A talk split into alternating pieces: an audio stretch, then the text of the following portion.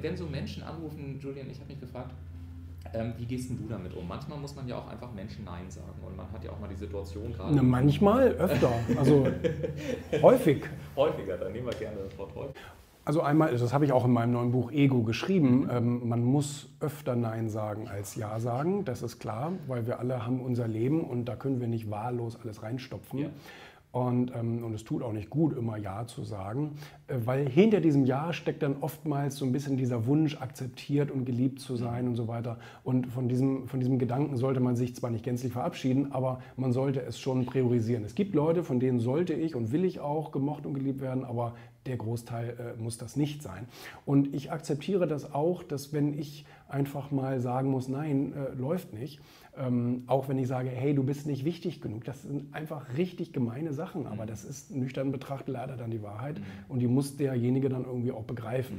Mhm. Ähm, dass derjenige dann tro trotzdem den Hörer knallt und sagt, was ist denn das für ein arroganter Pisser, damit muss ich leben und damit kann ich auch leben, weil ja. es mir nicht wichtig ist, dass er mich mag oder liebt oder wie auch immer. Ähm, und äh, natürlich, es ist eine Gratwanderung. Also ich lege es nicht darauf an, irgendwie ähm, äh, nicht gemocht zu werden. Aber es ist leider eine Begleiterscheinung, natürlich. Wenn wir investigative Stories machen würden, dann wäre ich noch unbeliebter. Die machen wir zum Glück schon mal nicht. Ähm, aber natürlich will ich versuchen, demjenigen das zu erklären mhm.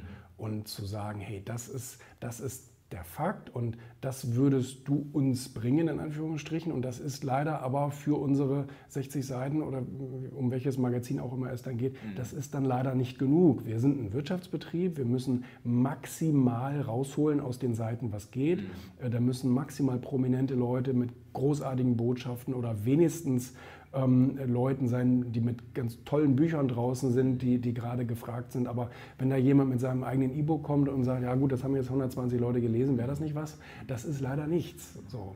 Und da, da, da muss ich dann manchmal auch denjenigen so ein bisschen auf den Boden der Tatsachen holen und sagen, frag doch lieber mal bei deiner regionalen Zeitung. Vielleicht wäre das für, für die was. Ne? Also ich will demjenigen schon so ein bisschen auch so, eine, so, eine, so einen Kompass geben und sagen, was er da gerade tut. Vielleicht, vielleicht merkt er das nicht.